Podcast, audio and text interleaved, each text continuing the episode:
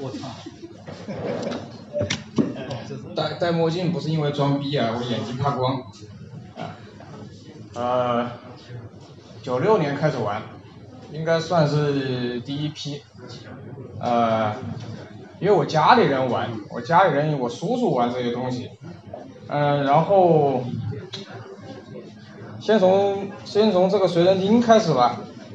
哎我叫小满呢，我是个玩鞋的，玩了二十三年鞋，玩了二十三年索尼，所以今天看到这个宣传片啊，然后刚才还有人带来一台 N 一啊，我我真的快哭了，真的。然后这个 D 五零，我刚才在出门之前我还听了一下，就是那个红色那个 D 五零，它虽然呃按键已经不行了，就放进去就得听，不能跳歌，不能调音量，从头听到尾。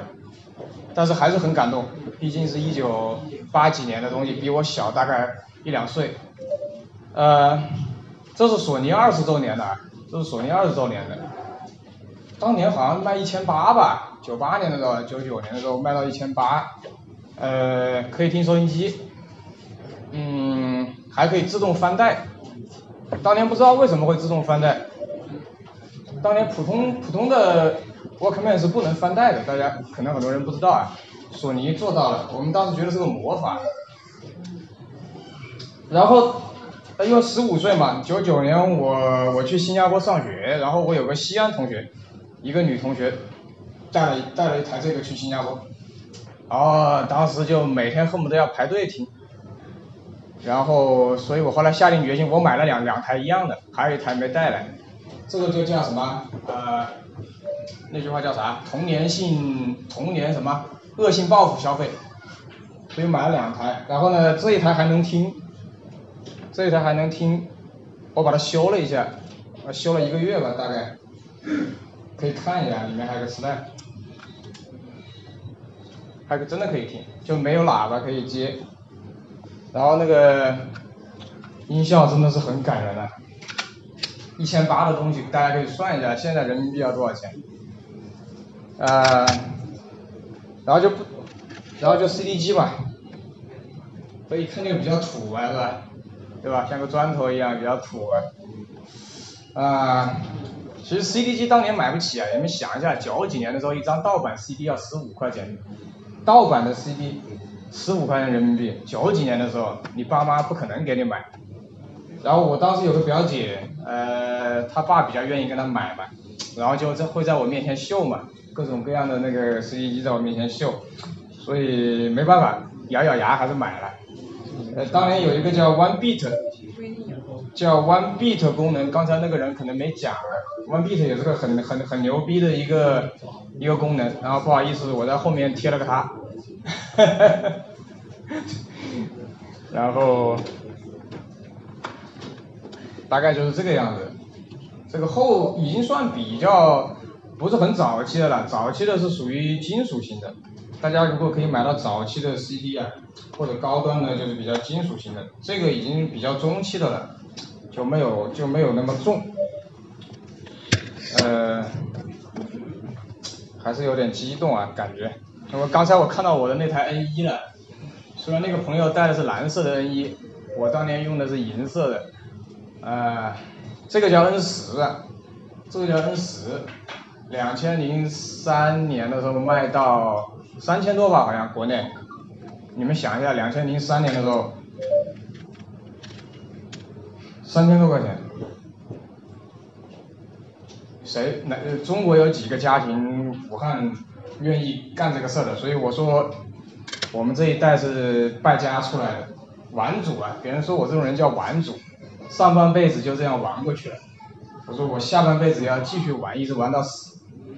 然后这台机器有什么牛逼的地方呢？就是它的电池在里面拿不出来，所以它这么薄，呃，而且是网络 MD，可以上网下载歌曲，还能录音，呃，应该是零三年的时候出了刚才介绍的那个超薄，就当年日本人喜欢那种超薄单放 MD，因为日本人他不存在录音，日本人不需要录音，所以它的 MD 可以做的很薄很薄，但是在日本之外的地方，很多地方大家需要录音嘛。需要拿个麦克风录啊，或者是插在 CD 机上面，你们可能不知道当年怎么录音的啊，他可能知道。CD 机、MD 机还要买根光纤线，普通的音频线还不行，光纤线插上去，CD 从头播到尾，MD 就得从头录到尾，所以 CD 也不能断电，MD 也不能断电，是个很痛苦的事情，插在上面录。然后没钱的呢，就买根普通的音频线在那录，而更没钱的呢，就是啊，当年还不叫没钱，你去录演唱会，那个时候没有智能手机，不能拍视频，你就买个索尼的麦克风插在身上。然后我当时就很傻逼的带着去录了王力宏在新加坡的演唱会，后街男孩在新加坡的演唱会，然后一不小心录音的地方调错了，录出来的效果稀巴烂，那也没办法，不可能像现在这样可以改了。所以大家可能想不通啊，这个 M D 它有个座子，那个座子我没带，那座子有问题，它是也是接 U S B 的，接 U S B，那个时候根本没有蓝牙。然后刚才有个工作人员跟我说蓝牙行不行？我说不可能，零三年的东西，你除非有音频线。然后它的 U S B 连充电都不行。这个机器呢，前个前两年还能动一动，这两年动不了了，充充不进去电了。如果你你们可能会说，哎，我拿个电源线插着不就充吗？对不起，这玩意电源线坏了就废了，USB 也充不了电。所以有的时候是索尼的思维是比较比较很很奇怪的一些思维，他们做出了很多很伟大的一些实验。比如说你们刚才看到第一台那个随身听，都看过那个吧？漫威那个电影，那个星爵。银河护卫队，他不是一进去一开头电影，耳机一戴插个那个随身听，那个就是索尼第一台随身听。然后我我五月份去日本的时候，第一时间冲到唱片店去，把那个银河护卫队的碟，不管多贵我都买了。